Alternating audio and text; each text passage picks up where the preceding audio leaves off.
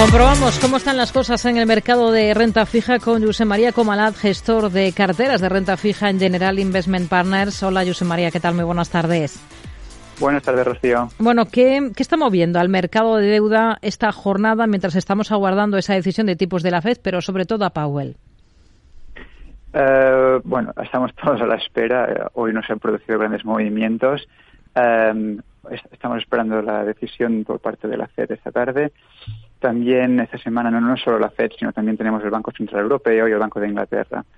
Um, a nivel de la jornada de hoy estamos hablando de un, a nivel de tesoro americano, a 10, del bono a 10 años estamos viendo una contracción de un, de un punto, estamos alrededor de 3,9, el bono alemán alrededor de 2,29 y el bono italiano um, estable a, a 4,3. No hay muchas novedades, estamos a la espera y hasta que no veamos algún mensaje claro no, no habrá ninguna dirección. Hmm. Lo que se espera hoy es eh, una subida de tipos del precio del dinero en 25 puntos básicos tras la reunión de dos días de la Reserva Federal, la primera de este ejercicio. ¿Qué más está descontando a día de hoy el mercado de deuda americano en adelante? Vale. Uh, bueno, efectivamente estamos esperando hoy una subida de 25 puntos uh, de tipo de interés. Y el mercado a partir de mañana que está descontando. Um, hoy estamos, eh, cuando hablamos de la deuda americana, estamos hablando de, en total, una subida de 57 puntos. Veremos hoy 25 y 25 puntos más uh, en marzo. Uh, y esto nos llevaría a una, una, tasa terminal de alrededor de 4,9. En, en, nuestro caso, no queremos descartar también una tercera subida de 25 puntos adicionales que sería de cara a mayo, llegando a una tasa terminal de, de 5,25. Hmm. ¿Esperan que se siga reduciendo la brecha de, de, rentabilidad entre el bono estadounidense a 10 años y el alemán?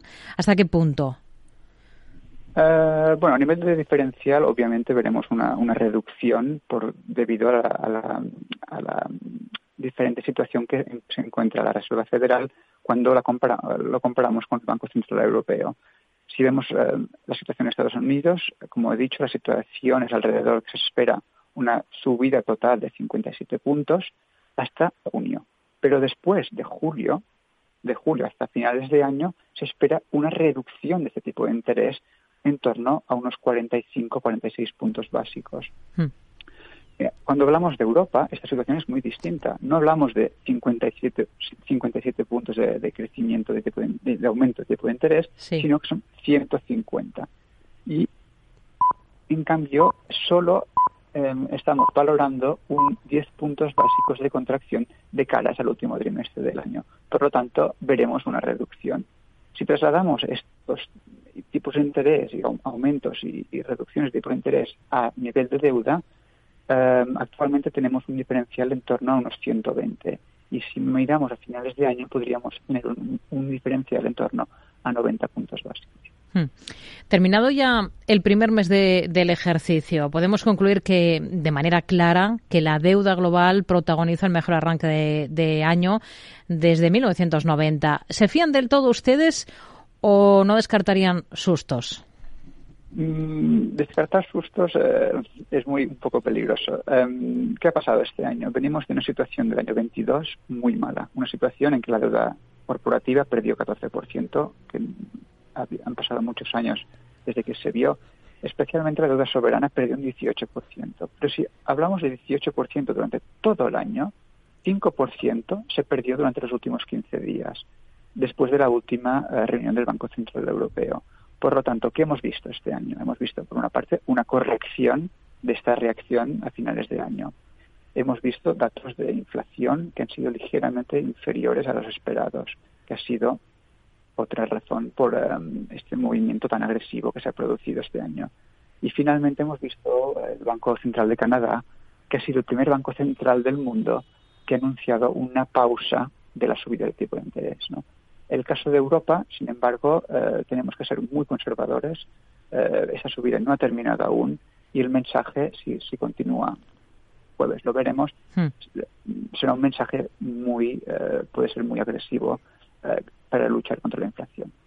Es noticia telefónica porque a través de Telefónica Europe ha recomprado bonos híbridos por valor de mil millones de euros que va a amortizar y que sustituye por una nueva emisión de obligaciones perpetuas subordinadas verdes por ese mismo importe.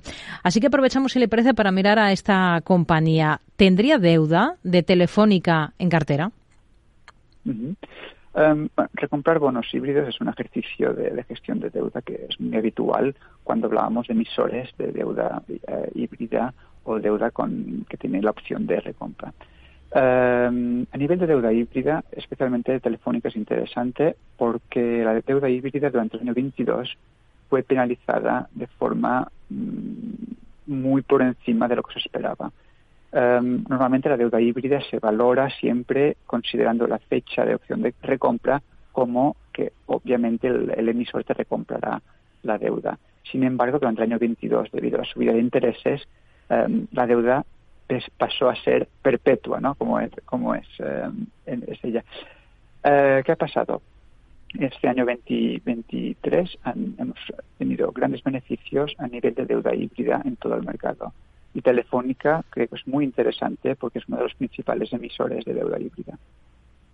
José María Comalat, gestor de carteras de renta fija en Generali Investment Partners. Gracias por su análisis con nosotros. Muy buenas tardes. Gracias, buenas tardes, adiós.